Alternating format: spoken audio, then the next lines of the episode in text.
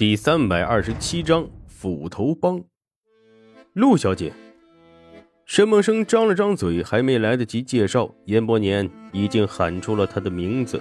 在上海，凡是对戏曲有点兴趣的都知道陆兰春，而他的名号也早就传到了周边的地区，其中名气最大的当属苏州，因为不少还屈居在苏州的戏班子都巴望着。能来上海这个大都市里淘金，而提起上海的名角儿，陆兰春是数一数二的。你怎么会在这儿？关于陆兰春和沈梦生之间的事情，他曾听沈梦生说过一些，但他住进沈梦生的家里这事，沈梦生还从没提起过。沈梦生有些尴尬，他没想到陆兰春竟然会闲着没事过来打招呼。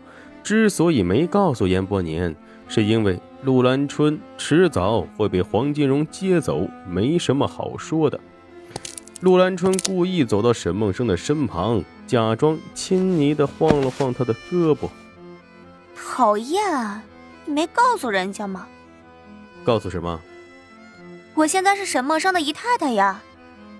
严伯年闻言，立刻震惊地看向了沈梦生，沈梦生则是满脸无奈地瞪向陆兰春：“你还想不想我帮你重新上台唱戏了？”不去！竟然拿唱戏来威胁他。对陆兰春来说，在这个世界上没有什么比唱戏更重要的、更令他开心的了。他本来以为沈梦生今天要接近家里来的是他养在外面的外室。谁知道竟然是他的兄弟？不知道为什么，陆兰春心里松了口气，心情好便主动过来搭个讪。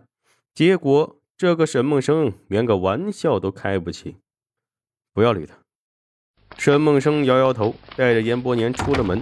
去春生饭馆的路上，沈梦生才把陆兰春是怎么进他家门的事情说了一遍。说完之后，感慨道。他什么脾性你也看到了，我跟你说，他得亏是个女人，还长了个漂亮的脸蛋他要是个男的，坟头草都三尺高了。严伯年被逗得哈哈大笑，却另有一番见解。现在女青年之中都流行新式的思想风潮，或有几个脾气古怪的，也不奇怪。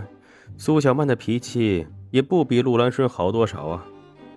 一番话还未说完，戛然而止。他用力地握紧了拳头，歉疚地看向了沈梦生：“看我这张嘴，哪壶不开提哪壶。没事，我已经放下了。现在满脑子想的都是怎么对付陆连魁。”一路聊着天，等他们来到饭店包厢的时候，九麻子等人已经在桌前等着了。在此之前，九麻子和牛阿三他们压根不认识，但现在是师兄弟了，就算不熟，彼此。也有一种特殊的信任在，聊了几句，很快就打成一片。师傅，师傅来了。沈梦生一进来，他们就全体起立，朝他鞠躬。坐。沈梦生带着严伯年坐到了桌前的主位上，和他们介绍了一番，又和他们一一打过招呼，这才开始吃饭喝酒。今天是给严伯年接风的。他们自然不会谈论公事，只围绕着严伯年，有的给他敬酒，有的给他夹菜，有的吹捧他，有的许诺要带他去玩女人，把严伯年哄的是心花怒放。在苏州的时候，何曾有人如此亲近过他，待见过他，如此的把他当回事真心实意的招待他过？等吃完饭。严伯年已经是酩酊大醉，拉着金小棠的手，如同亲兄弟一般的诉着苦。师傅，这时候九麻子凑到了沈梦生的身旁，拿出一盒烟来，给他点上一根。沈梦生犹豫的片刻，还是接了过来。要做大佬，未必就要抽烟，但不可否认的是，抽烟的确能在一定的程度上。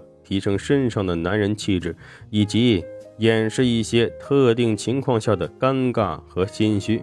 现在他一身唐装，看起来尊荣华贵，唯一欠缺点的就是脸太嫩。十九岁的年纪，再怎么装老成都掩饰不去脸上的青涩。点上根烟，倒是可以稍微的遮掩一下。师傅，你看得起我，收我做门徒，又让我自由的发展手下的势力，我肯定是要听师傅话的。可是眼下有件事难住了我。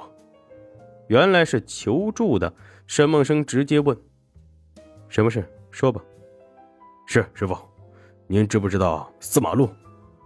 四马路，对，他当然知道。法租界的四马路是条非常繁荣的商业街，什么文人墨客、商业精英都喜欢在这里闲逛，因为这条街的背面就是林子结笔的烟花巷、赌坊、烟馆，可以说是黑白俱全。如此繁华的地方，自然也是各大势力争抢的对象。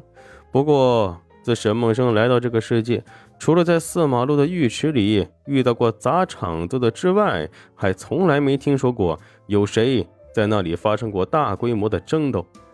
这主要是因为四马路被一伙的势力牢牢霸占着，就连黄金荣都不敢插手。什么势力？竟然连黄金荣都怕？沈梦生来了兴趣。九麻子叹口气：“唉。”这势力可不简单，四马路一共盘踞两伙势力。这第一伙是个叫荀大英的，他是徽派帮派的帮主，手下的兄弟个个都是亡命之徒。这第二个家伙，师傅你应该听过，叫王亚樵，他可是上海市第一杀手。此人过去曾经从政过，因为反对五人干政被陷害，关进了大牢。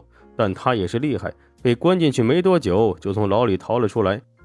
从此就上了通缉令。既然是通缉犯，他就只能隐姓埋名，在黑夜里讨饭吃。凭借一身过人的本事，他逐渐的成了上海市的第一杀手。但对沈梦生来说，这个名字还有些陌生。第一次听说，什么来头？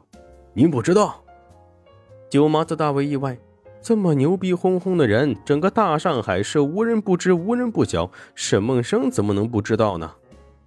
他是斧头帮的帮主啊！一听到“斧头帮”这三个字，沈梦生立刻懂了。这个帮派可是鼎鼎有名的，不但在很多影视剧里出现过，就是他来到这里之后，也时常听人提起过。不过和传说的不同的是，斧头帮的人并不是那么嚣张的，他们喜欢昼伏夜出，身后揣一把斧头，干的是帮有钱人暗杀的活计。接到活之后。